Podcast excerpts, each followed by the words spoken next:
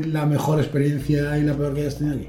Elisa, haz esto que te va a ayudar a crecer mucho más rápido, a aprender mucho más rápido, a llegar a tu meta mucho más rápido. ¿Qué tres consejos le darías tú a nivel formativo para dedicarse a PPC? La pandemia nos hizo acelerar a todos.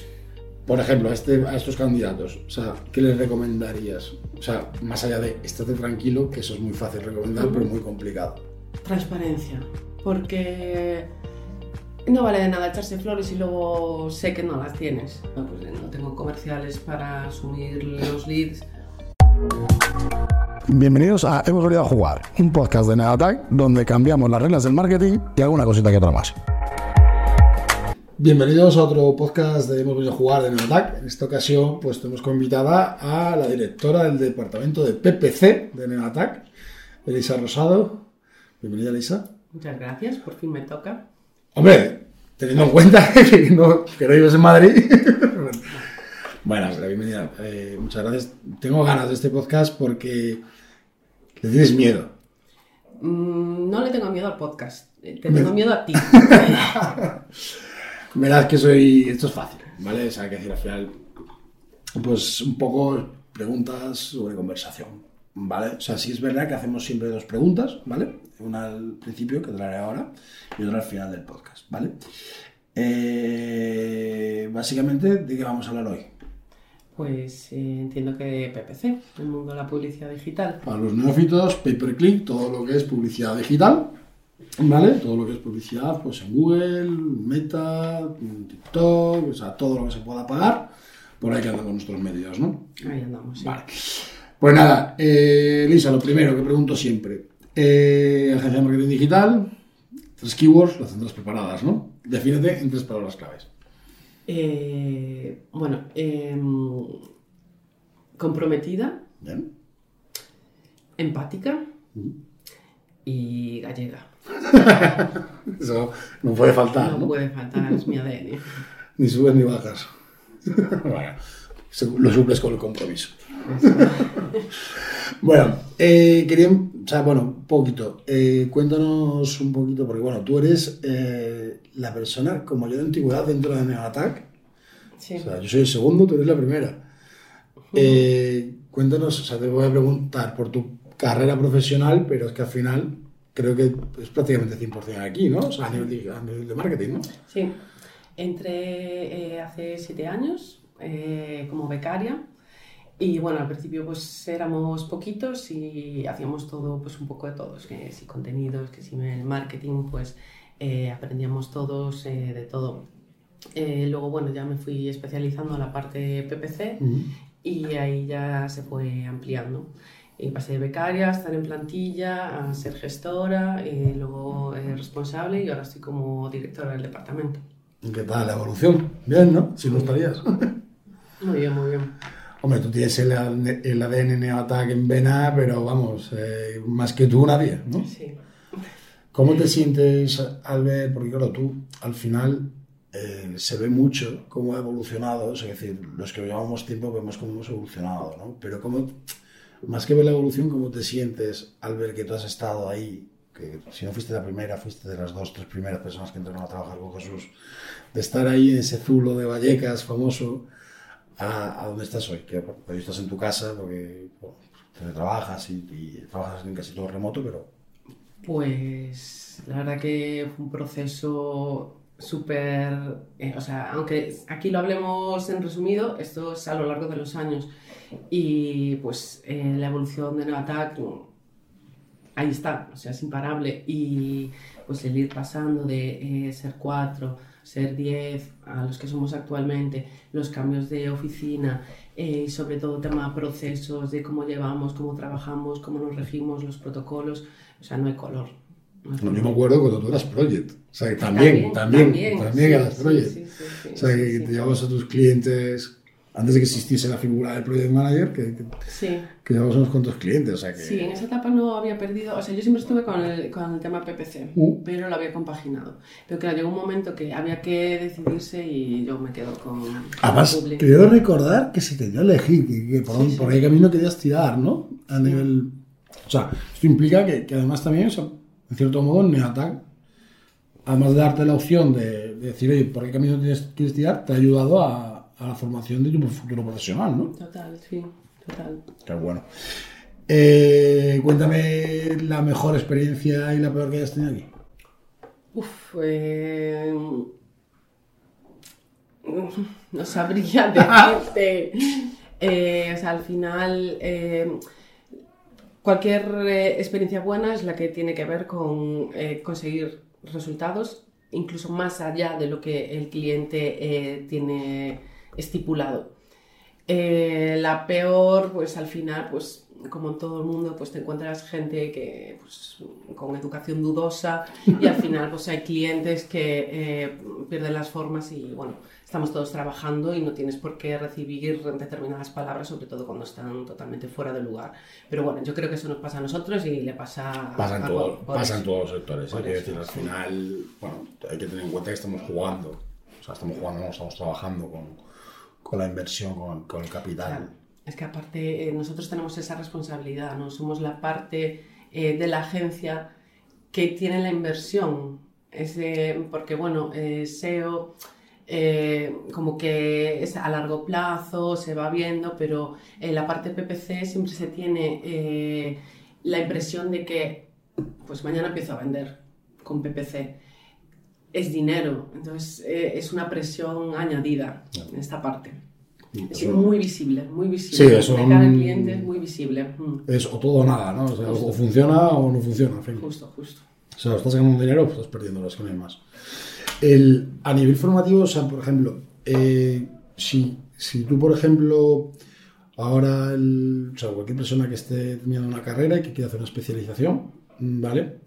¿Qué tres consejos le darías tú a nivel formativo para dedicarse a PPC?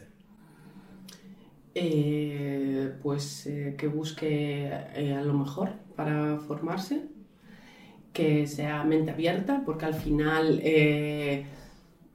se trata un poco de ir probando. Lo que es- hay cosas que sí se pueden replicar, pero al final cada proyecto es un mundo y, y las oportunidades son inmensas.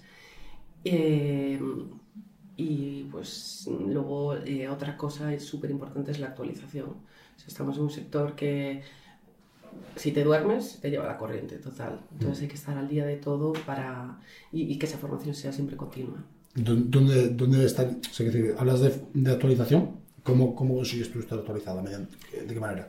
Eh, pues eh, al final LinkedIn se mueve muchísimo, sigue siguiendo a las personas correctas, porque bueno, al final, como en todo, hay mucho perfil que bla, bla, bla, pero bueno, eh, siguiendo a las personas correctas siempre encuentras eh, otras fuentes, eh, o sea, que van más allá de esas personas, cursos que derivan a cursos y LinkedIn la verdad que, que parece como que, es, que, que fluye todo de ahí, ¿sabes? Antes era Twitter, ¿no? Sí, Twitter antes se movía mucho. ¿Y ahora ya eso ha bajado? o- Eh, más fiable y de más calidad yo lo encuentro en, En LinkedIn. en LinkedIn, la verdad.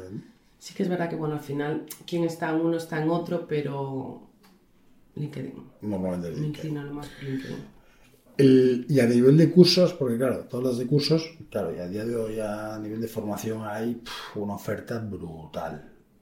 Eh, ¿Alguna, algún referente que tú tengas o alguien, algún curso que tú digas, este concretamente, o te os recomiendo hacer esta tipología inicialmente porque es más, más amplio, de, de más amplio y luego vas evolucionando hacia cursos más específicos? Eh, pues eh, el referente como tal eh, está Enrique del Valle, que es de Dark Moon Academy, y la verdad que tiene cursos de todo, toda la parte de PPC, complementos de herramientas eh, como Tag Manager o Analytics, todo pues lo que engloba la parte PPC.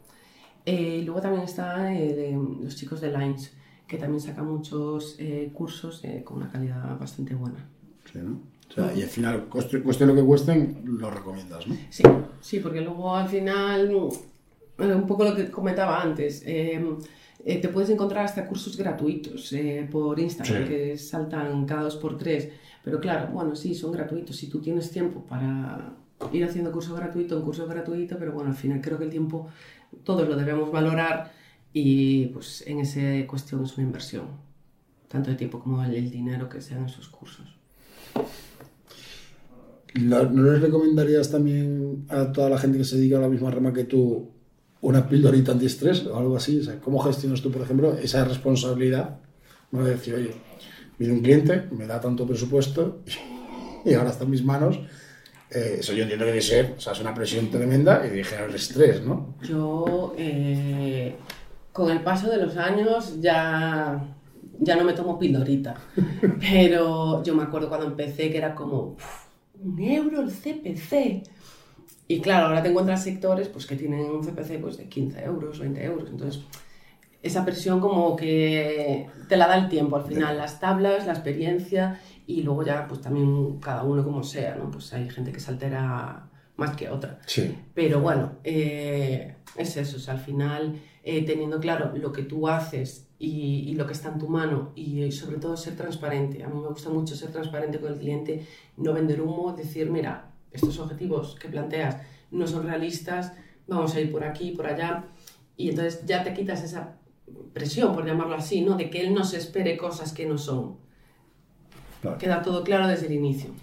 Eh, si tú volvieses, por ejemplo, a, a la Elisa de hace siete años, cuando empezaste, con todo el mundo del PPC, eh, ¿Cuál sería el consejo que te darías hace siete años de decir, Elisa, haz esto que te va a ayudar a crecer mucho más rápido, a aprender mucho más rápido, a llegar a tu meta mucho más rápido?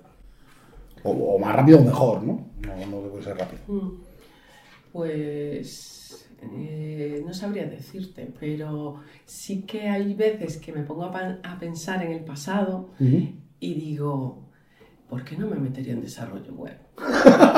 o sea, no tiene nada que ver con una meta PPC y tal, pero sí que es algo que siempre me llama mucho la atención, tema código y demás, que se puedan leer cosas ahí. Bueno, eh, mira, mira que te conozco y no lo sabía esto, Sí, ¿eh? de verdad, es como, no sé, yo al final, nosotros en PPC, pues tocamos cuatro cosas básicas, ¿no? Tenemos siempre al departamento web que nos apoya y, y nos ayuda, y aparte ellos también se quedan tranquilos de que no metamos la gamba. Claro. Pero bueno, eh, tocamos pues temas, eh, formularios, landings y cambios de botoncito y tal y cual. Pero sí que es verdad que, que a veces lo pensé en el pasado y digo, jolín, Joder, pues no es tarde. Eso me Sí, tiene equipazo estupendo que te puedo enseñar. para, para complementar estaría estupendo, sí. Bueno, la verdad que sí. O sea, sería una forma más rápida y más eficiente de trabajo. Eh, ¿Cómo ves el mercado laboral de, de tu sector? Pues eh, yo Presente creo y que- futuro. Yo creo que en general en auge. En general, tema marketing digital, eh, toda la parte online. O sea, yo creo que, aparte de que es futuro, la pandemia nos hizo acelerar a todos. Y todo el mundo se está poniendo las pilas, eh, hasta las tiendas de barrio. O sea, es, es una pasada.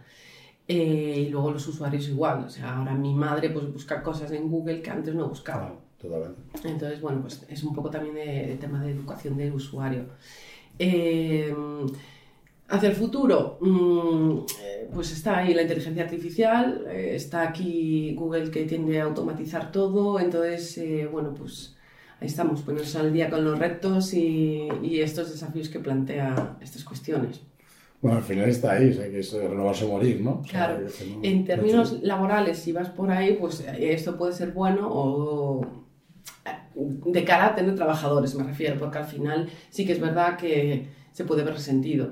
No, pero te lo digo, por ejemplo, tú haces muchas entrevistas, acá haces muchas entrevistas cuando hay que suplir un puesto, tal. Tú sabes cómo se paga, tú sabes cómo la necesidad que hay en el mercado Sí. de, per- de perfiles cualificados, y tú sabes lo fácil o lo difícil que es para ti encontrar un perfil. Quizás a lo mejor aquí es que somos excesivamente exigentes o que buscamos un perfil muy especialista, muy concreto, porque nos gusta hacer las, maneras- las cosas de una manera.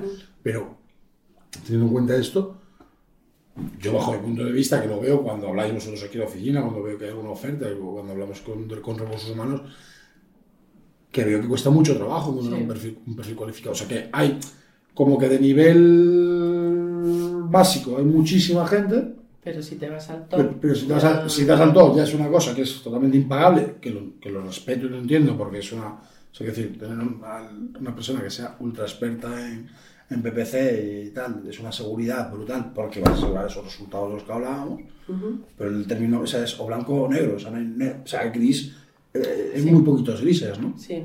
Y luego hay muchos grises que te venden cosas que resultan ser negros totales. Pero, pero sí.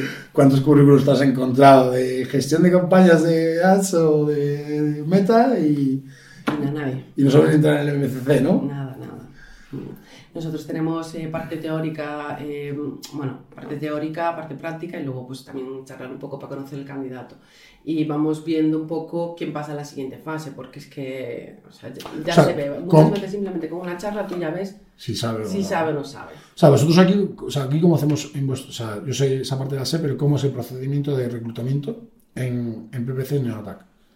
Pues eh, bueno, hay una primera criba de currículos, evidentemente, eh, y bueno, se nos reunimos con el candidato, eh, está un poco la parte de recursos humanos, que bueno, vemos un poco el perfil de la persona, porque al final nosotros sí buscamos, es como un 360, sí, un crack, pero eh, de- tiene que comulgar también con la filosofía de la empresa, porque bueno, al final nadie quiere ni ovejas negras ni notas discordantes. Entonces, bueno, sí que tiene que comulgar un poco con, con lo que hacemos en Neoattack, con lo que pensamos, y ya pues pasaríamos a la parte eh, un poco teórica, ¿no? Pues, al final, eh, cómo usas esto, usas esto otro, cómo plantearías esto. Entonces, bueno, son O sea, cosas más específicas, sí. más técnicas. ¿no? Algunas son genéricas, pero otras ya van a buscar nota o, o trampas. O sea, bueno, también depende un poco de mm, cómo vaya fluyendo el candidato.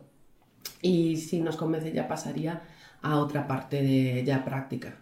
O sea, es una práctica para que os, os hagan las campañas. Sí, nos conectamos eh, juntos y vamos viendo cómo se desenvuelven las distintas herramientas, cómo hace, qué no hace. qué presión, ¿no? Eh, pues mm, yo lo veo muy normal, o sea, porque yo soy del otro lado, pero es que veo que la gente se pone muy nerviosa, sí que es Claro. verdad que se pone nerviosa, pero bueno, el, el que sabe, sabe, o sea, al final el que sabe, sabe. Y es eso, yo siempre les digo, yo voy un poco a picar, a, a ver hasta dónde.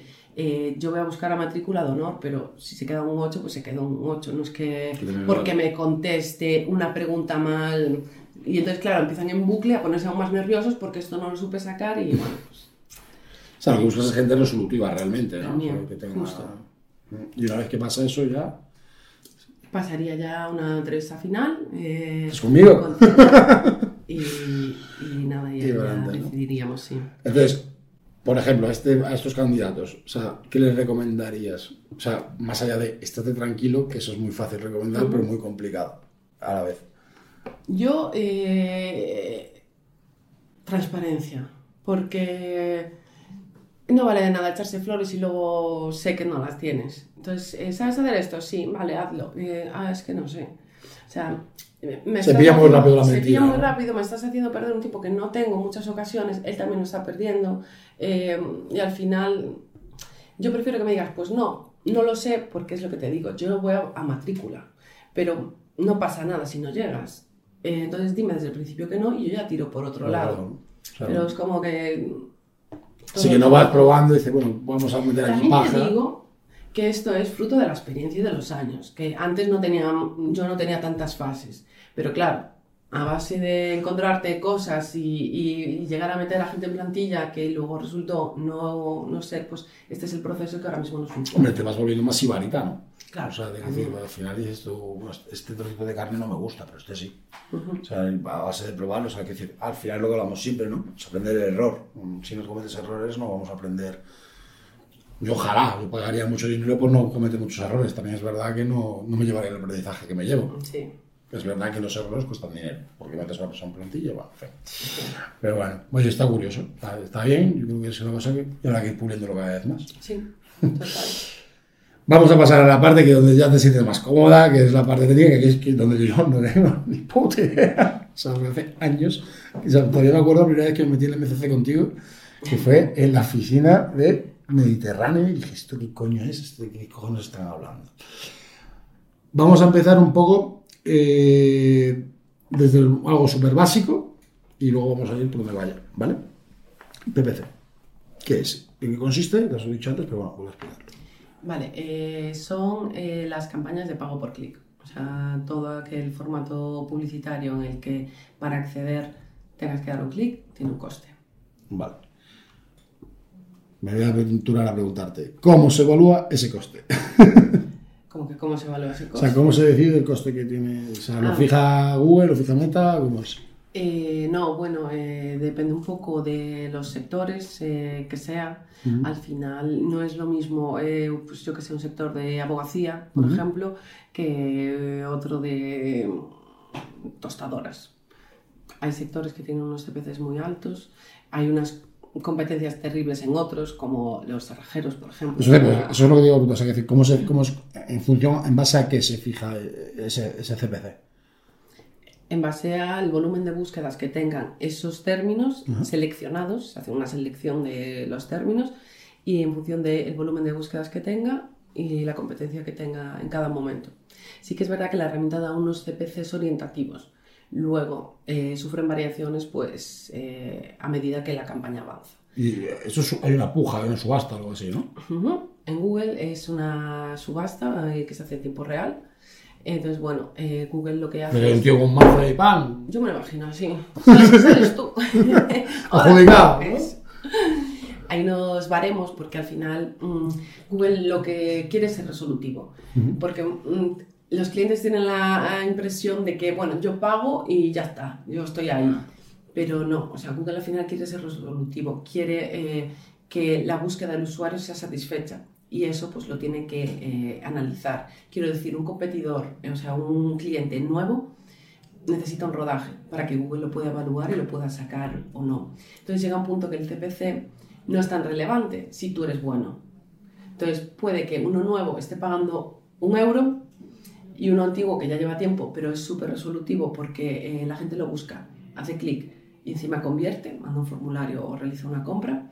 Entonces, si él paga 0,80, pues Google dice, este es bueno. Porque a- está, porque está dando exactamente lo que, lo que quiere Justo. el usuario. Por eso se necesita cierto rodaje para... Eso es lo siguiente que te iba a preguntar. O sea, es decir, hablas de rodaje. Es decir, esto no es inmediato. O sea, que decir, tú, yo qué sé, pues lo has dicho antes, cerrajeros. Yo, pues yo digo, tengo aquí mil euros y porque te pago mil euros voy a salir inmediatamente. Esto no funciona así. No. O sea, al final es eso. Necesitamos un poco un rodaje, que Google nos vaya viendo, que Google nos vaya poniendo esa nota que se llama Quality Score y vamos viendo cómo vamos en el ranking, cómo vamos en función de la competencia y entonces ahí entran pues las tareas eh, de optimización un poco eh, de seguimiento. Los resultados que podamos llegar a tener el tercer mes no van a ser los del primero. Entonces, bueno, al final hay que ir puliendo y hay que ir siempre por esa senda. O sea, no es un cliente que espera la rentabilidad desde el minuto uno con una inversión en PPC. O sea, ni de coña. No. O sea, puede haber algún... Sí, bueno, alguna excepción, vale. Claro, Pero- pero... al final, si partimos de algo totalmente nuevo, no. Nada. No, y luego también puedes coger una cuenta eh, que está ya rodada por otra agencia o por el propio cliente o por el cuñado, que está también muy de moda. Eh, ¿Tenéis también ese problema del cuñado? sí, sí. Yo creo que los cuñados deben estar en todo. Joder, macho, los cuñados son Sí, sí, hostia, ¿eh? o mi hija está estudiando esto y tal, sí. Entonces, bueno, pues luego en ese tipo de cuentas que heredas, si haces algún cambio para eh, ponerlo eh, andar como tú consideras oportuno, pues también se produce como una ralentización, porque bueno, se está viendo cambios y Google pues tiene que, que verlos y evaluarlos. Vale, o sea, y, y vosotros, o sea, porque aquí viene otra cosa, una llamada que recibimos mucho aquí. Es que he visto que Google, me ha llamado el de Google y me ha dicho que de- no tengo la- las, las campañas optimizadas al 100% y que tendré que invertir 10.000 euros más al mes. ¿Qué estáis haciendo? Claro. Eso era un poco lo que te comentaba antes de la autom- automatización de Google. Eh, bueno, en Google tiene unos baremos de- que te pone un porcentaje de optimización eh, y entonces, bueno, para él tienes que llegar al 100%. No hace falta el 100%, pero bueno, para él te pide un 80 o así. Eh, ¿Qué pasa? Que por eso pasamos por eh, aumenta presupuestos, eh, aumenta la puja, aumenta tu coste por lead, aumenta mm, mm, lo que sea, o cambia las concordancias. O sea, ahora las concordancias, que son las palabras que activan los anuncios, varían. Entonces tú, en vez de acotarlas, te dice que las pongas amplias. O sea, que con, con- con cualquier palabra clave salte el anuncio. Sí. Si yo, por ejemplo, tengo una joyería y pujo por collar de perlas, puede que salga por collar de perro. Hasta que Google la aprenda. O sea, o sea, podría pensar, yo si me dices esto, puedo pensar que Google está aprovechando de mí, como anunciante. Eh, en teoría, ellos lo van a pulir. Esto va a ir todo puliéndose y bueno, eh, la verdad que avanzó mucho. ¿eh? Eh, las campañas que lanzaron ahora nuevas, las PMAX, eh, sí que no tienen nada que ver como cuando salieron, como cuando estaban en fase beta. Pero bueno, yo mm, el día a día me estoy encontrando cosas aún que, Que, que chocan, ¿no? que chocan. No, a ver, si es que al final se está diciendo, oye, fíjate tú la contradicción, ¿no? O sea, es decir, perdón, sí. aquí lo vemos en la agencia, que llaman preguntando por empresas que no tienen nada Sí, que ver. o porque le hemos domiciliado, domiciliado, o somos una empresa de recobros, o porque, bueno, o sea, Claro, o sea, al final... eh, Pero que te digo que al final es una contradicción un poco porque, ¿sabes decir? Por un lado, tienes Google que quiere que metas, pues evidentemente es, un- es una empresa, es un negocio, eh, cuanto más dinero le pagues, mejor, porque oye, te pone un servicio a su, a su a tu disposición para mostrarte, visualizarte ante millones de, de usuarios. Vale, entonces eso por un lado. Pero luego por otro lado, con las recomendaciones que te hace, o sea, quiere decir, aumenta el presupuesto, aumenta el CPC, aumenta el coste por lead. Oye, pero ¿estás teniendo en cuenta mis, mis márgenes? claro. No está teniendo, o sea, pues yo entiendo que no, no está teniendo. No, o sea, me vas a mostrar más, pero a cambio de qué? O sea, porque, pues si es una empresa que venda volumen, pues mira. Pues Sí, y de hecho te encuentras en eso, cuando te llaman los consultores y venga, vamos a charlar un poco sobre los márgenes de mejora que puede tener esta cuenta y demás, eh, pues al final cuando le cuentas eh, la verdadera naturaleza del negocio, porque ellos no lo ven, eh, se dicen, ah, bueno, claro, es que con estos condicionantes, pues claro, eso no lo puedes hacer. Entonces, bueno, Y aún así sigues estar, sigues, sin estar al 100% optimizado. Claro, una cosa es lo que te diga la máquina, otra cosa es lo que te diga la persona con la que hablas. Entonces, para la máquina no vas a estar y la persona pues dice, pues claro, evidentemente en este caso tú no puedes hacer eso. Las personas son empáticas por márgenes, pues por el embudo comercial que tenga después el cliente o pues porque solo quiere llamadas, ¿sabes? Cada uno tiene su casuística. En Meta funciona similar, ¿no? Sí, O sea, es una cosa muy parecida también, que también te llaman y sí, también te te dicen... soporte y... Entonces, por hacer un titular, si vemos que las campañas no están al 100%, no nos preocupamos. Por favor. Vale, importante. No, o sea, sí, te lo preguntaba porque sé que hay muchos, muchos clientes que llaman, que se preocupan. Claro, y además cuando llama ese consultor, que a veces llama directamente a la empresa, Mm. eh, pues claro, llama alarmando, es que tu campaña no tal. Claro, claro. Tranquilo. Y luego, claro, el cliente se alarma más, entonces, por Sí, sí, favor, no. no. Tranquilo que pasó. O sea, yo creo que una cosa importante a transmitir al cliente, sobre todo, es que, claro, esto lo hemos hablado con las projects, lo hemos hablado en, otros podcasts, que al final, la, o las, sí, con las projects, vamos, que al final ne- el objetivo de una agencia es ser tu partner, es decir, que yo mirar por tu negocio como si fuese mío. Claro. De hecho, es cuando mejor se trabaja, cuando somos un equipo. Al final todo fluye, estamos todos en la misma línea y no hay temas de es que yo te dije esto, yo lo otro, es que esto sácamelo ya o sabes, no Cuando es una persona comprensiva, una persona que está comprometida con su proyecto, ¿no? Que también... justo, no hay que estar detrás. Y los tipos de campañas, o sea, quiero decir, Google, ¿cuántos tipos de campañas ofrece? O sea, o campañas, vías, o sea, ¿cuántos tipos de, cuántas posibilidades de diferentes anuncios? Voy a hacer yo la pregunta. ¿Cuánta tipología de diferentes anuncios ofrece Google? A ver, tenemos la red de búsqueda, que serían los de texto, la red de display, que serían los eh, banners de, de creativos. Eh, luego está la parte de shopping, que son solo para e-commerce, eh, las fichas de producto que, que se ven en el buscador. Y también eh, canal de YouTube. Vale. También se hacen las campañas de vídeo. Luego dentro de cada canal pues hay, Hay diferentes tipos de opciones. ¿no? que sí. Por ejemplo, las que has comentado de Pimax, Esa también es, es un mix de todo. Eh, tiene un plato combinado, ¿no? Claro, es, es de automatización total.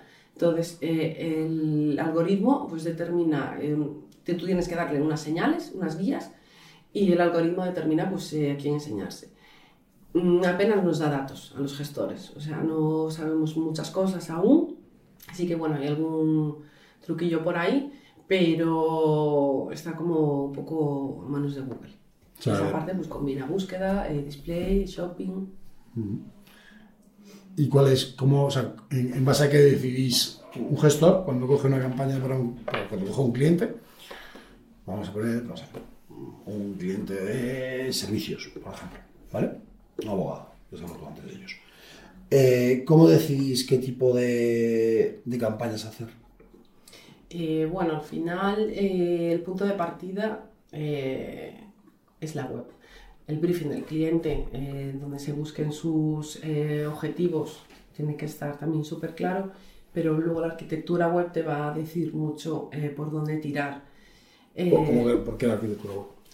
Eh, bueno, pues al final eh, tienes que enviar los anuncios a algún sitio. Vale. Tú, por ejemplo, eh, si buscas despacho de abogados, puedes enviar a la home el anuncio. Pero si buscas un despacho de abogados de mercantil, tienes que irte a la landing de mercantil, a la página de servicio de mercantil. Entonces, bueno, eso determina mucho la estructura. Si no tienes la ideal, pues es cuando empezamos a hacer landings o a, a hacerlo. La cuestión es hacerlo lo más sencillo para el usuario. Que el usuario mm, tenga lo que busca en un clic. Porque si entra a la home y luego tiene que desplazarse al mercantil o no sé qué tal, te vas. no, no puede ser. Entonces, bueno, Yo, ¿Tú crees que los anuncios, no sé si actualmente ya, porque yo es que ya no clico un anuncio mm, para nada, o sea, es decir, al final me voy al SEO, porque considero que me ofrece un resultado mucho más fiel a lo que estoy buscando. ¿Pero por qué? Considero eso por la mala experiencia, ¿no? No sé si sigue pasando, por la mala experiencia de decir, y, y la tengo muy clara además de típico cuando, me acuerdo cuando estaba de, de Erasmus, que te ibas de viaje, o sea, pues aprovechas estás de Erasmus, tienes dinerito y venga, vuelo barato, ¿a dónde nos vamos? Oye, encontré un vuelo no sé dónde, venga, vámonos. Venga, perfecto. Comprabas el vuelo, gastabas 20, 30 euros en el vuelo, ¿a dónde, a dónde fuera? Te da igual, a dónde fuera. Pero el problema venía después, ¿no? Que era cómo ir del aeropuerto al centro de la ciudad, ¿no? Y lo que siempre, siempre, siempre, siempre me encontraba, y creo que a día de hoy seguramente sigue siendo igual si, me puedo fijarme, alquiler de coches. Tío, no me estás dando la información que yo quiero. O sea, yo quiero saber cómo llego de del centro, o sea, de, hace- de Erasmus, estoy hablando hace 15 años. o sea, bueno, 15 años no, pero vamos, por ahí. Eh, no me está dando la información que requiero. Yo simplemente quiero saber las, las vías las alternativas que yo tengo y eso pasaba mucho. Yo veía que pasaba mucho, no solo en eso, sino en cuando hacías tipos, eh, búsquedas más informativas, más que, más que transaccionales, ¿no? ¿Eso de sigue pasando o se ha podido desarrollar cierta ceguera por esa tipología de...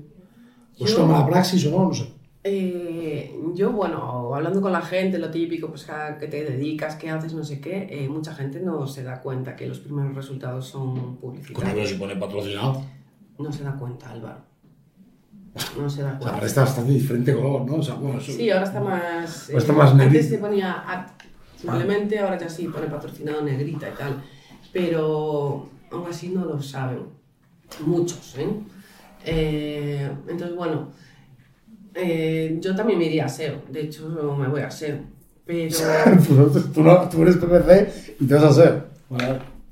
Dep- Depende de que esté buscando y en qué momento. Claro, claro. Pero también te iba a decir que eh, el ejemplo que comentabas de, mm, del Erasmus, hay que ver cómo se hacen las búsquedas. Porque yo también veo que la gente es como... Entonces, Joder, como le preguntaba a la abuela esa, ¿te acuerdas que se hizo famosa?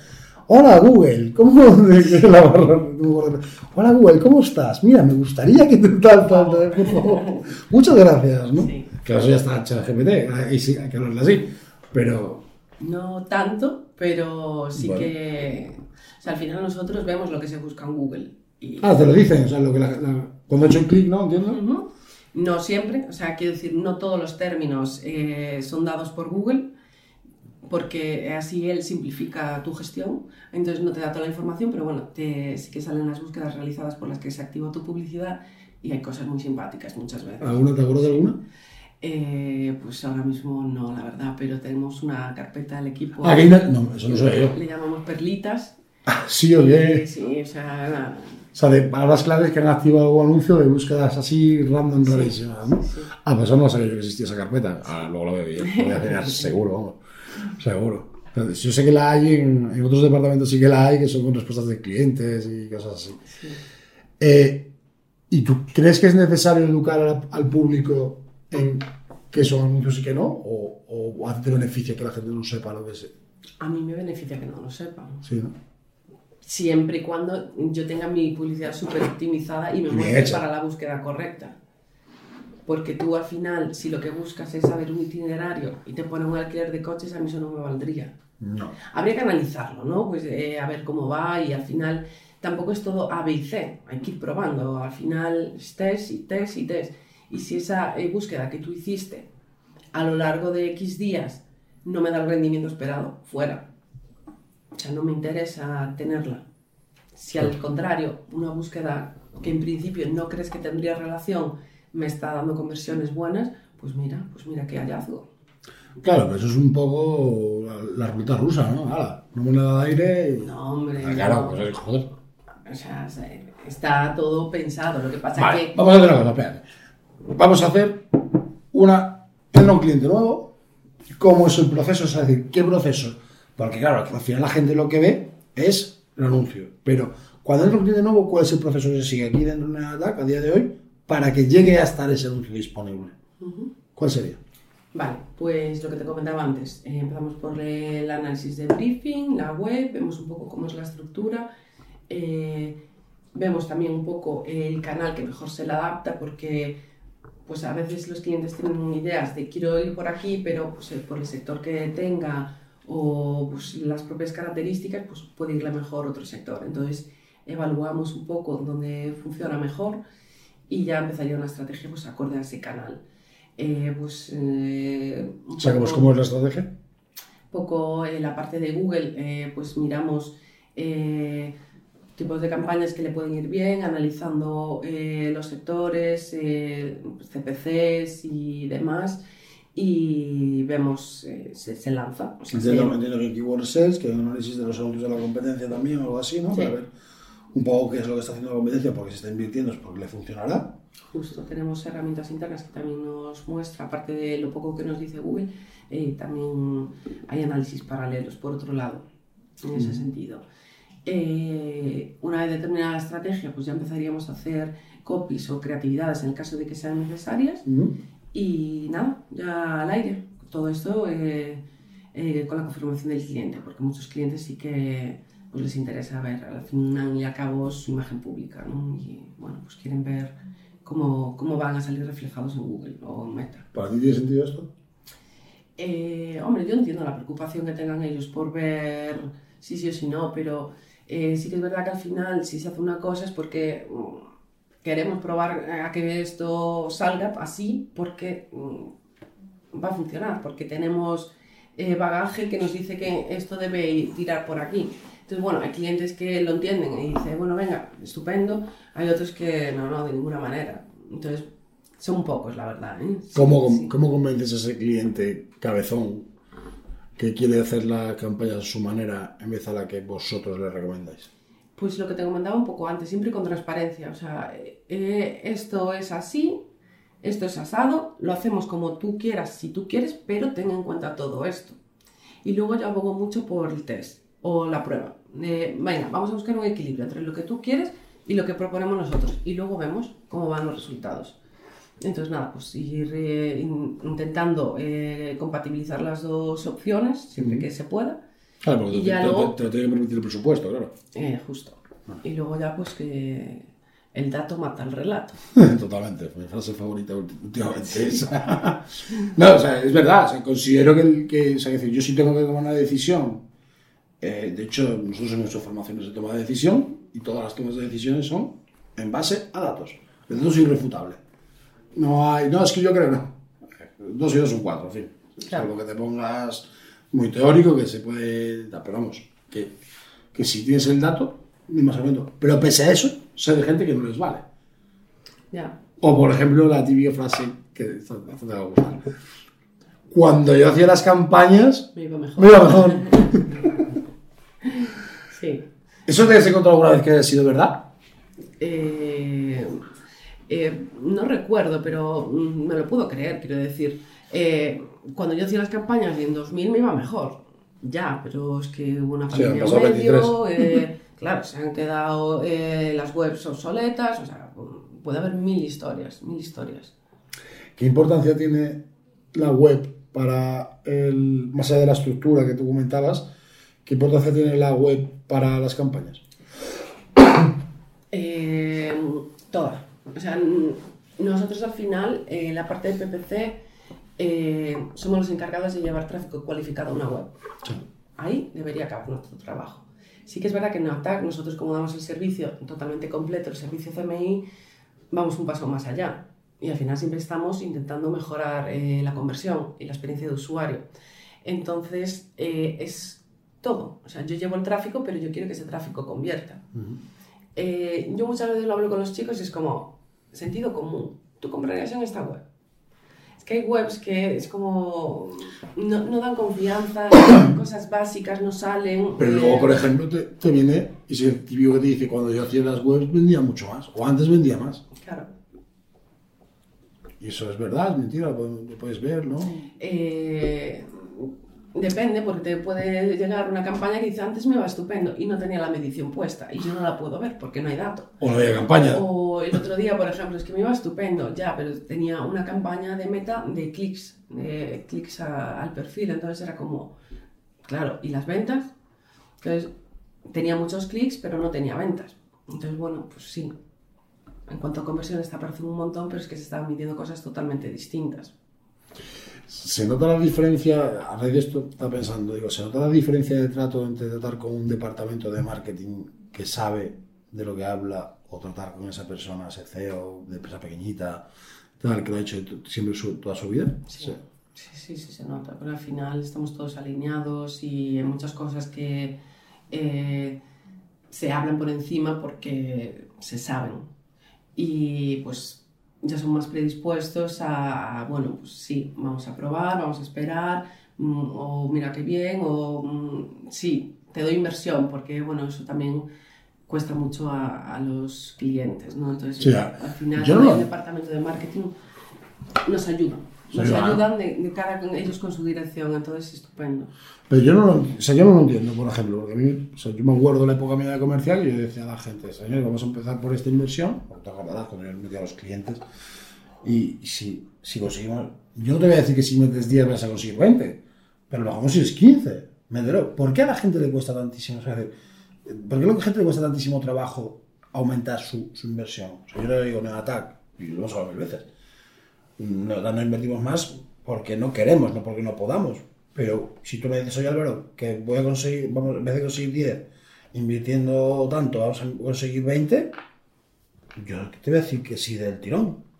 Ya. ¿Por qué le cuesta tanto a la gente decir que sí?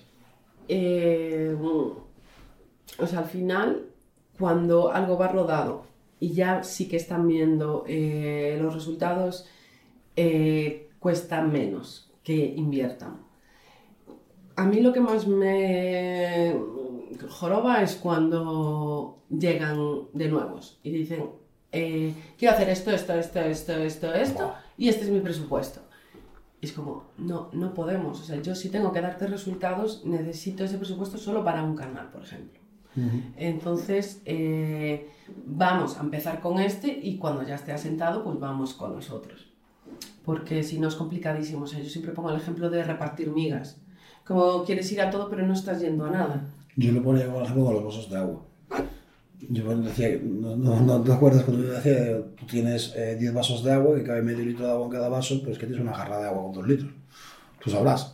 si los quieres llenar enteros, todos los que te, a los que te dé, que serían 4, o si quieres echarle agua así a medias a, a todo y que todo el mundo pase sed. ¿Sabes? ¿Sabes? Justo. Al final es mejor apostar eh, por algo que no dividir esfuerzos. Claro. Sí, no, está claro. O sea, esforzarse. Es, es muy habitual, ¿verdad? Que sobre todo, yo creo que pasa sobre todo con las tiendas online, ¿verdad? Más que con los. Sí. Y luego hay otra variante que es de los que eh, mueren de éxito. ¡Buah! Que están súper bien, o sea, la cosa eh, no veas y bajan inversión porque no pueden. Entonces, Esto, bueno, eso- esto nos ha pasado esta mañana. esta mañana mismo. Sí. O sea, esta mañana un cliente ha llamado a la agencia, bueno, miento, ha mandado un correo diciendo que tenía el comercial con la lengua afuera, que estaba encantado, con jajás y tal, pero que quería bajar la inversión a la mitad. Claro. O sea, Entonces, bueno, aquí ya entramos en una parte de- interna de expansión o como lo vea él, pero vamos, yo no me voy a meter en el negocio de nadie, aunque sí que nos intentamos meter con el sistema CMI en un poquito la evolución del negocio no por nada, sino por la experiencia que tenemos de haber visto otros negocios eh, y, el que tenga sus negocios propios, pero no tiene sentido. O sea, o ese que para campañas porque se quiere ir de vacaciones. Ya. O sea, para 15 días, pero si el verano, Navidad, el puente, el no sé qué, no sé cuánto. Todas esas cosas además no le gustan a Google, ¿no? No, no. Andar eh, tocando, andar moviendo, la verdad que no. O sea, cosa. como un parón, un periodo de desequilibrio, reajuste, entonces, bueno, cuanto menos se toque, pues mejor. Yo entiendo que hay situaciones, pues no tengo stock o no lo que sea, pues evidentemente no vas a estar pagando una publicidad de algo que no ofreces. Pero claro, el tema de pues, las vacaciones o este tema, pues no tengo comerciales para asumir los leads, pues hombre, al final cuando sí tenga esa plantilla comercial o ese proceso eh, de escalado bien definido, pues nos va a costar otra vez recuperar Volver el ritmo. Claro. Y ahí dirá, es que antes me iba mejor. Claro. Pero bueno, Claro, pero es que no has aprovechado la ola, o sea, es que ahora estabas subido en la de la ola y ahora pues hay que esperar a que remar, ¿no? claro, justo. ¿Cuáles son las, cuando, porque tú has dicho que nosotros trabajamos con, que sois trabajar con dos tipos de clientes, ¿no? Pues el que no ha montado, el que viene con sus campañas propias o no las ha, o, o sea, viene o con campañas propias, que viene de la agencia o que las está haciendo él, o viene desde cero. Cuando te hablamos de gente que viene con campañas propias, ¿cuáles son los tres errores más habituales que te sueles encontrar? O uno, me da igual. Eh, bueno, hay cuestiones eh, sobre segmentación que, nada, simplemente opciones que da Google que yo siempre reviso, pues porque ya es manía mía personal. Eh, después, eh, la mayor parte de las campañas me encuentro como una falta de seguimiento. O sea, al final, eh, el bloquear términos negativos es tan importante como poner los positivos, porque era lo que te comentaba antes. Ahora todo se tiende a la automatización y pues, tienes que ir dándole direcciones a Google de no, mira, por aquí no, por este otro lado sí. Sí, como que vas cerrando puertas y le vas guiando, ¿no? Claro. Entonces, eh, de eso se trata un poco de focalizar. Y eso veo pues que falta un poco de, de seguimiento. Y pues no sabría qué decir. Medición has hablado antes, ¿no? Sí, aparte de medición también es eh, peliagudo, cuanto menos, porque bueno, al final ahora va todo con Tag Manager y pues siempre hay que comprobar estas historias, puede haber algún cortocircuito, se cae la etiqueta y luego ya entramos en otro terreno más pantanoso cuando eh, hay una plataforma externa tipo un hotel, pues que reserva eh, fuera de la web, eh, o bueno, agenda una cita con un programa fuera de la web, o cualquier otra historia de estas que, que ya implica plataformas de terceros. Entonces ahí eh, la información está, está muy capada si no tenemos la opción a, a traquearla toda. claro. El, ¿cuál es- y por ejemplo, las, ¿cuáles son las herramientas fundamentales para un gestor de PPC? O sea, las que sabes que todo lo sabe, que es decir, no me, no me quites esto que me, que me jodes la vida. Eh, bueno, el Tag Assistant, Tag Assistant, que es de Tag entiendo. eh, no, es de- ¿Ah, no? No sé- bueno, no sé lo que es. es para ver las herramientas, las etiquetas que tiene eh, una web. Vale. Entonces, tú ves si está instalado Tag Manager, Analytics o cualquier otro tipo de etiquetas que se usan. Entonces, bueno, al final te, te, eh, ayuda mucho con el tema códigos. Eh, luego yo también utilizo mucho una extensión que es Wapalizer Ah, para ver, pues nada, detalles un poco de la web, de CMS y, y demás cuestiones, así un poco más de, de código. Y luego, bueno, también está el Pixel Helper de, de Meta, que también fundamental. Te dices si está o no está metido o no está metido. La configuración de las métricas es un tema que a mí me interesa mucho. Eh, porque al final, claro, hablamos de dato, dato mata relato, por lo tanto el tema de la medición. ¿no? Aquí me voy a meter un, un lío de cojones. Utilizamos Tag Manager. Tag Manager lo da tú. Eh, no, Tag Manager da lo que tú le configuras para que dé. O sea, al final es un gestor de etiquetas, pero tú tienes que crear esas etiquetas. Entonces, la parte eh, de ads, por ejemplo, se instala en Tag Manager y sale en el dashboard de ads.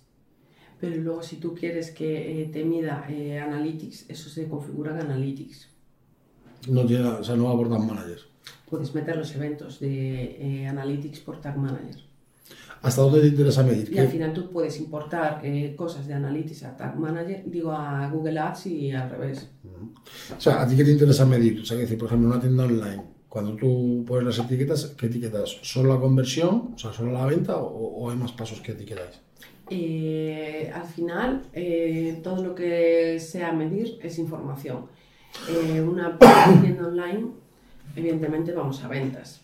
Entonces se miden las ventas. Con el comercio electrónico configurado puedes sacar el valor de esas ventas dentro del dashboard de ads. Y eso permite que Google optimice a las ventas de mayor... O sea, que tú puedes generar una campaña que vaya tirando más hacia... Claro, si puede vender algo que vale 600 euros, pues no se va a optimizar lo que vale 100, en teoría. Eh, luego, pues bueno, puedes medir los formularios o las llamadas. Es que, claro, depende un poco, porque hay eh, muchos e-commerce que cierran por llamada. O sea, parece que Sí. no, pero tal. Entonces, eh, en función un poco del tipo de negocio, de cómo lo lleven, eh, pues pueden tener más peso unas llamadas en un e-commerce. Sí, además, pu- pueden ser tickets más grandes, ¿no? Que a lo mejor es más... Sí. te genera menos confianza pagarlo por, la tarjeta que llamar, hablar con una persona... Sí, que te asesore, que te guíe y... No es lo mismo gastarte 50 euros que gastarte... Sí. Sí. Y también, pues claro, los ciclos de venta de los productos al final es eso. Hay productos que no te vas a comprar en un clic, está claro. Entonces, al final, con una llamada, pues empieza un proceso y, y se va viendo por ahí. Es que estoy viendo aquí, dejamos, estoy viendo aquí cosas que... Porque como ves, nunca sigo el guion, pero casualmente voy haciendo preguntas que están en el guion. O sea, hay cosas que ya he preguntado. Entonces, eh, ¿tú qué prefieres? O sea, yo sé que tú, tú eres de, empezaste con Google, a tope. Y ahora estás cada vez más metida, poco a poco te estás metiendo cada vez más en todo el mundo meta, ¿no? Ujú. ¿Sigues siendo enamorada de Google o, te están empezando a cautivar meta? Eh, no, yo sigo de Google. Es que, eh, mira que Google tiene sus cosas, pero Meta funciona súper mal. O sea, es como siempre hay fallos, hay errores, el tema de dar los accesos es súper complicado y, bueno, Bueno, no sé, soy pro Google y entonces ya veo a Meta con otros ojos. Y bueno, el tema de la programática también está ahí. Esa es, nueva, esa es nueva. Aquí, de hecho, aquí tuvimos a. Estuvo Marga Ujú. eh, de Illumin, eh, que, que de hecho, claro, o sea, me pareció a mí un podcast personalmente muy interesante, porque yo creo que es el gran desconocido de la programática, Sí. ¿no? O sea, es decir, al final está todo el mundo muy acotado a las normas, reglas de Google, Google es Dios, y resulta de que está una ventanita y dice, "Ey, hola, Estoy aquí, y que te puedes saltar a Google a la piola en cuanto quieras. De Claro. hecho, investigando y preguntando, eh, no te voy a decir que las inversiones sean mayores que en Google, pero se invierten, o sea, yo conozco empresas que invierten millones, millones de euros al año en programática. Sí, sí. O sea, que... que son un escaparate, un altavoz impresionante, la verdad. Pero esas, por ejemplo, la de programática, o sea, ¿sirve para conversión ese tipo de campañas? O sea, que decir, no es la ideal para conversión, ¿no? Eh, a ver, hay campañas de conversión en programática, lo que sí que te das mucha exposición. Y al final todo tiene repercusión, porque si tú te vas posicionando en la mente del consumidor, ya vas a estar ahí para cuando ellos necesiten algo. Sí que hay estrategias de engagement o más orientadas a conversión que van eh, no juntas en el tiempo, pero bueno, eh, al final con audiencias y tal se pueden ir combinando, pero sí que llega también a haber conversión, la verdad. Eh, ¿Dirías tú que la programática es la, el- la variedad de PPC o que más está creci- decreciendo la tendencia o, o a lo mejor ahora con la irrupción de TikTok o cuál sería tu apuesta? Es decir, oye, de aquí a 5 o 10 años, o sea, lo que salga una plataforma nueva, la que va a coger fuerza va a ser esta. O va a ser Google o va a ser Yo eh, creo que las redes sociales están dando un pelotazo, la verdad. O sea, al final, ¿tú te imaginabas hace unos años vender por TikTok? O sea, con ese formato de un vídeo o lo que No, de hecho, sea. no me imagino ni usarlo. Eh, y ahora te metes en el metro y ¿qué está haciendo todo el mundo? Viendo vídeos. O sea... Entonces, bueno, al final lo que hay que hacer es ir a donde está el consumidor. Pero yo de todas maneras... Sí que es verdad que todo el mundo lee el marca o, Sí, sí, sí. o algo de prensa digital en la que salga banners, pero eh, las redes sociales quien no las usa. Sí, pero de todas maneras, digo, por ejemplo, TikTok yo me he fijando últimamente y toda la publicidad es bastante cutrecilla. O sea, eh, no sé. O sea, no me da. Es decir, igual que veo mucho contenido que está muy trabajado, muy elaborado, que se ve que hay y tal. Pero claro, en, en TikTok tengo otros dos tipos de contenido. Bueno, tres. El de la gente haciendo gilipollas, que muy bien, que por un ratito está muy bien. Eh, y luego te encuentras el, el contenido que es interesante, pero está hecho como el culo, porque es un fondo de pantalla así con un texto y el tío va andando por la calle, y luego el que está trabajado de verdad, ¿no? El- el contenido. Sin embargo, lo que, me- lo que yo, me estoy, yo personalmente, lo que me estoy encontrando en TikTok, por ejemplo, a nivel publicitario, es el, el del medio, o sea, es decir, El- puede ser un buen producto, pero que el anuncio es, joder, macho, el cariño, parece que, que, que las, tiran y las cosas y ya, como se monten, ¿no? Es más complicado, es más complicado crear contenido así en vídeo, la verdad. O sea, no sé, eh, los conozco. O sea, que a, mí, a mí me encanta TikTok, o sea, yo, tú lo sabes, que además que siempre lo defiendo y que, que me gusta muchísimo porque me parece súper dinámico. Claro, quien no quiere dopamina y a muerte, pero no sé, claro, pues ya digo, no he comprado, yo soy comprador de redes sociales y no, bueno, sí, un cuchillo que compré el otro día. Un cuchillo, bueno, por algo se empieza. Bueno, unos 10 euros, toda oferta. Joder, un cuchillo que es de rampo, o sea que. Pero, bueno. pero vamos, que sí. Eh, tú crees que las redes. ¿y qué opinas de todas las restricciones que se están poniendo a nivel europeo, a nivel tal, de con tema de la política de privacidad y todo esto? Todas las zancadillas que se están poniendo. Eh, yo creo que son necesarias. Sí. Son necesarias hasta cierto punto. Porque sí que es verdad que si tenemos un ecosistema más transparente y más claro, mejor para todos. Eh, se van los fraudes, se van los perfiles así un poco raros o empresas dudosas. Pero eh, me tengo encontrado zancadillas que no tienen sentido porque al final pues estás como una máquina, ¿no? De repente salta la alerta y tú no. Y es como, no, no, yo sí porque le adjuntas la documentación, lo que sea, y por algún cortocircuito que hay ahí, pues que no, que no. Entonces, sí que es complicado cuando eh, te catalogan de algo que no es sacarte esta restricción o tener que eh, luchar contra un ticket cuando se puede hablar con una persona que te puede entender, pero entonces eh, hasta que llegas a esa persona, si es que llegas en llegas, es ¿no? complicado, Mm. es complicado. Entonces yo entiendo que sí que haya eh, políticas, que haya restricciones, que nos ponga todo esto un poco más en orden, pero eh, también que haya alguien que emita juicios de valoración, ¿no? No, pero, por ejemplo, yo te digo, o sea, a mí mm, personalmente, sabiendo todo lo que hay detrás, todas las veces que hay que justificar, todo el nivel de control que hay por parte de las redes sociales, concretamente, a pedir, pues lo que has dicho, documentación, eh, o sea, de hecho esta mañana he visto, me ha llegado un mail con un tema del Ministerio de Industria, de un, de un cliente, porque había que presentar un, un documento que ha tenido que ir el cliente al ministerio, porque si no en Meta no lo dejaban publicitarse, porque tenía que dar la credencial de que tenía el permiso de industria de no sé qué. Sí. No entiendo qué necesidad hay más de caparlo más. O sea, es decir, al final, ¿qué está provocando? Pues lo que está provocando en Meta. Si no quieres ver, anuncios, pagas. Ya, Porque tengo que monetizar de alguna otra manera para ponerte en funcionamiento este monstruo. Justo. Pues yo personalmente no lo veo bien que esté, o sea, veo bien la transparencia, pero considero que hay muchísimas. eh, Políticas al respecto. sí, o sea, que decir, me parecen políticas oportunistas en, muchas, en muchas- muchos casos. Evidentemente estoy de acuerdo en que no se puede la ley de protección de datos, que no se puede las bases de datos, tal, comprarlas como se podía hacer antes por los intereses o la competencia, tal. Oye, esas cosas estoy totalmente de acuerdo. Una cosa, pero de ahí a que a mí un producto privado, que me lo he creado yo, que la gente ha dado consentimiento, o sea, volvemos a lo mismo. Si no tienes el contrato, tu problema. ¿Tú firmas una hipoteca sin leerte el contrato de hipoteca? No, ¿verdad? ¿Qué pasa? Que en Internet aceptamos las cookies, vamos.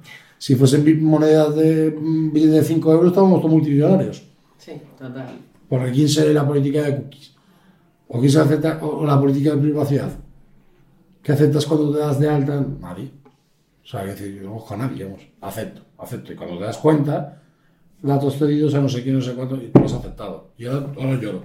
Ya. Entonces me parece injusto. Me parece injusto para, para la empresa. En este caso, Meta no me da pena, no me da pena. A ver, ¿cómo te explico? Ojalá. Pero que creo que es un poco que se está demonizando, ¿no? Y tiranizando también mucho. Sí que es verdad que la, la sociedad usa mucho, demasiado quizás, las redes sociales, pero yo no creo que sea, pero yo para mí que es un modelo, una consecuencia del modelo educativo familiar, no, no de, de que es que Facebook o Instagram o TikTok te da no sé qué. Ya. O sea, que decir, vamos, mi opinión, no sé, tú... Sí, sí. Tú, vamos, tú que eres madre, o sea, que eres una niña pequeña, ¿qué opinas? Porque esto se va a enfrentar tu hija. Yo opino que no va a tener móvil hasta los 20. Vamos. Sí, tururú. Claro, es que eso es lo que vas a hacer. ¿Vas a conseguirlo? O sea, yo el otro día estaba, no. El otro día estaba con unos amigos que tienen hijos y que casualmente tienen los hijos en el mismo colegio. Más allá de que somos todos amigos, hablaban del, del tema del teléfono. Claro, porque resulta que pues, tiene una niña de 10 años, los- estos, estas dos parejas, y ya quieren móvil. Y están diciendo que no. Total, hemos llegado al, al punto en el que los padres han hecho un grupo de WhatsApp, ¿vale? Para ponerse de acuerdo para no darle móvil a ninguno, a nadie. Porque claro, al final es, es que fulanito tiene el móvil yo no. Ya. Es que 10 años son muy pocos Es años. muy poco, ¿no? Pero yo, te, pero yo te pongo otro ejemplo. ¿Tú tenías consola en tu casa de pequeña? Sí, claro. Pero porque tienes hermano mayor, Hermanos. hermanos. ¿Qué edad tienen? ¿Qué- ¿Con qué edad tuvieron tus hermanos la consola? Eh, pues eh, no lo sé, pero. ¿Qué te digo? ¿Con 14 años? O sea, bueno, que somos mayores. O sea, que con 15, 16 años. Por ahí, a lo mejor. No. Menos. Antes. Bueno, pues será el caso. Es que yo digo, en mi caso, yo quería la Play. Y en mi casa nunca ha habido Play. Hasta que me la compré yo. Ya. ¿Por qué? Porque, ¿no? Es que fulano lo tiene. Pues lo siento, pero tú no lo tienes. Tú no vas a tener consola. Porque no querían, no querían que fuese hasta los 14, 15 años que ya me regalaron otra. ¿Y qué problema hay? ¿No? Ya, ya. sí. En fin, es, una, es un tema mío ya muy, muy personal. Volviendo a- al tema PPC. O sea, para ti las redes sociales son lo que van, por recopilar, por recapitular, las redes sociales son lo que van a, a pegar el gran Yo creo boom, que sí que es lo que más eh, va a crecer. más todavía de lo que ya son. Yo creo que sí. Si estas restricciones, estas políticas lo permiten, sí. ¿Y Google? ¿En qué, en qué lugar se va a quedar? Google también, porque al final todo el mundo sigue eh, buscando cómo ir al aeropuerto en Google, ¿sabes? O sea, al final eh, eh, es- redes sociales es un poco tiempo libre, pero Google es la vida también. O sea, necesito ver esto, necesito tal, dónde como, dónde no sé cuánto. Entonces, eh, siempre se va a usar. Lo que pasa que eh, en comparación yo creo que sí que, que la parte de redes sociales, por, por cómo lleva eh, la trayectoria, yo creo que sí que va a seguir moviéndose más. ¿Y cómo, afecta, o cómo se está afectando la, la inteligencia artificial famosa? O sea, positivamente, negativamente, ¿la usáis, no la usáis? ¿Recomiendas usarla, no? Mm. Eh, bueno, nosotros sí que la usamos en el departamento, al final eh, es un complemento, es un apoyo eh, y bueno, nos ayuda un poco en el día a día, pero no deja de ser un robot, ¿no? Nosotros siempre lo tomamos todo con pinzas y, y al final tienes que, un ojo humano, revisar un poco lo que comenta o lo que dice o por dónde tira la chati. la chati, ya, le llaman la chati. Le llaman el chati. La chati, está, está bien. Eh, vamos a ir ya terminando. Eh, pero te digo, para una tienda online, mejor tipo de campaña. Eh, yo tiraría por shopping, la verdad. Depende un poco eh, producto, precio con respecto a la competencia y demás. Puede verse la parte de, de meta, O sea, combinar, ¿no? Claro. O sea, al final es un poco así, tienda online sí, pero ¿de qué? ¿Con qué competencia? Pues al final no es lo mismo comprar un jersey porque hay 5.000 tiendas de moda que comprarse pues X cafetera, por ejemplo, que ya es como más...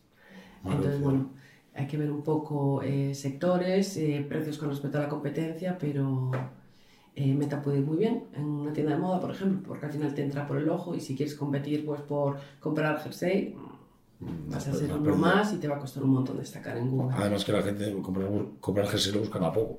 Claro, Buscar jersey. para comprar jersey. El- ¿Alguna cosa que te haya sorprendido de algún cliente que no te esperabas? Decir, coño, no esperábamos nada de, de esta campaña y pum. Eh, pues tenemos un cliente que es un tanto complicado, ¿no? Fue complicado de abordar eh, porque se dedicaba al diseño de aulas eh, Ah. de colegios. Vale. Entonces era como un nicho súper cerrado eh, y bueno, estuvimos probando, ¿no? Porque al final de eso se trata Eh, y desistimos con Google y probamos con, con Meta. Y oye, estupendo, encantada, cerrando muchísimos proyectos y, y bueno, encontramos el canal que, que le venía a la clienta. Que no siempre es el más, que parece más lógico, ¿no? Claro, Por eso, la, por eso la importancia de probar, ¿no? Justo, justo. Incluso pues dentro del mismo sector, pues tu web es una, tu web es otra y, y- puede ser que a ti se te vaya dando mejor una cosa que otra, aun siendo iguales. Pero bueno, eh, estupendo poder dar con la tecla y encima con proyectos que son de importes grandes, que no... Así que no son 100 euros, Claro, son no hablamos de lo que vale el jersey, sino hablamos de, proyectos grandes. Eh, yo voy a hacer una pregunta, una que me han puesto aquí. Si tuvieras que crear la campaña perfecta con un sector de negocio que creas que funcionaría súper bien, ¿cómo sería el procedimiento, de, el procedimiento de esa campaña? Vale, si yo tuviera la campaña perfecta, en el sector perfecto, no estaría aquí hablando con Esa frase es mía, yo estoy cansado ya de que me robe, cada vez que venís aquí, me Oye, roben la campaña, la frase. Pues eh, es lo que hay, o sea, es que es verdad. Eh, Milagritos al burde, ¿no? Claro, si no, seríamos todos millonarios y, Ah, y bueno. no estaría aquí. O sea, al final eh, se trata un poco de evaluar lo que tienes delante, eh, con los recursos que tiene ese cliente, pues ver por dónde tirar y dentro del sector en el que está. Pero, o sea, es que creo que me repito, al final. Sí, no, al final y- y No, no, no nos das chicha, no nos estás dando nada interesante. No me invitas Ah, más. no. Eh, no, pero bueno. Pero está bien. Eh, te voy a hacer la última pregunta. Ya, pero ya vamos más o menos. Vale. Eh, te voy a hacer la, la última pregunta, que es la que te he dicho al principio que hacemos siempre, que creo que sabes cuál es, ¿no? ¿En qué momento? Bueno, es que en qué momento no, porque tú estabas cuando se creó esto. El, hemos venido a jugar. ¿En qué momento tú has dicho, a la mierda, hemos venido a jugar? En muchos momentos. El que más destaques. Eh, pues eh, no sabría decirte la verdad, porque al final se usa mucho en, en el día a día, en el ataque, pero mm, yo qué sé, me acuerdo de alguna campaña descabellada de nuestro CEO de vídeos y era como, venga, va, hemos venido a jugar. Y encima como a él le encanta, cada vez que la dices es como, dale, hemos venido a jugar. De hecho, si lo quieres picar para algo, si quieres que entre, le dices hemos venido a jugar y entra. O sea, Yo creo que sí, que, que alguna de esas. es que tú- yo, creo- yo, yo creo que más o menos fue. Creo tengo una imagen de cuando empezó, surgió más o menos, y fue en la oficina Mediterráneo, unas navidades, con un diseño de una aplicación, de unas pantallas de una aplicación. Eso solo el recuerdo que yo tengo. Y recuerdo la palabra de Jesús, eh, ah, mierda, hemos venido a jugar, tira. ¿no? Sí, sí, sí. O sea, que al final se lo comió Pablo. Pero bueno, Oye, Elisa, pues no sé si se nos ha quedado algo más en el tintero. Si se nos queda muy bien, porque así podrás volver otra vez, te invitaré. ¿eh? vale, pero que muchísimas gracias. Que ha estado muy bien porque creo que hemos tocado muchas cosas. Ya has visto que yo soy muy disperso, que me voy y vengo, pero es que no me gusta seguir bien, porque es que si no, no, no, no tiene gracia. No serías tú. No, efectivamente. Que muchísimas gracias por todo y nada, y a vosotros os esperamos en el siguiente episodio. Esperemos que os haya resultado interesante y vamos allá. Que venir a jugar. ¿Vale?